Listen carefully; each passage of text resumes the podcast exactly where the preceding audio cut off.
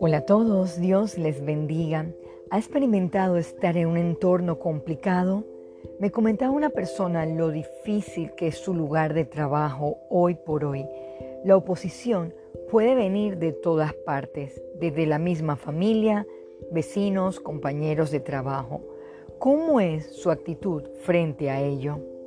El tema de hoy es Busque la paz siempre. Acompáñeme a Romanos 12 del 18 al 19. Si es posible en cuanto dependa de vosotros, estad en paz con todos los hombres. No os venguéis vosotros mismos, amados míos, sino dejad lugar a la ira de Dios, porque escrito está, mía es la venganza, yo pagaré, dice el Señor.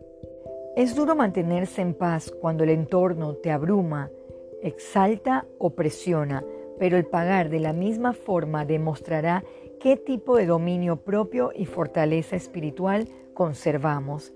Leamos el Salmo 34, versículo 14. Apártate del mal y haz el bien, busca la paz y síguela.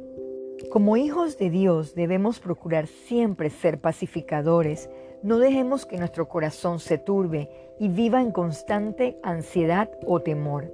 ¿Te quieren robar el gozo y la paz? Recuerde, debe refugiarse en Dios, entregar sus cargas a Él y Él obrará en paz aún con sus enemigos. Busquemos Isaías 26, versículo 3.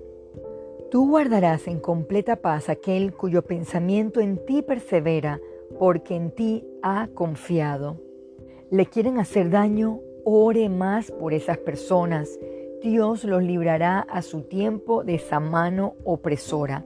Para ir concluyendo, recordemos el siguiente pasaje muy conocido en Juan 16, versículo 33.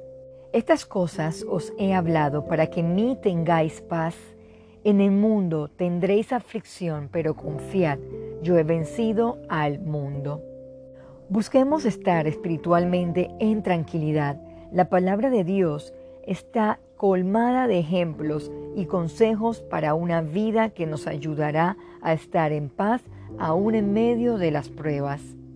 Lograr esto traerá salud física, espiritual y alegría a su vida.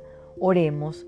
Señor Jesús, ayúdanos a no estar en medio de necias contenciones que no ayudan en nada, que podamos ser pacificadores guardando un buen ejemplo y obrando conforme a su voluntad. Denos paciencia y sabiduría para soportar las aflicciones, sabiendo que usted obrará. Denos paz. En el nombre de Jesús oramos. Amén.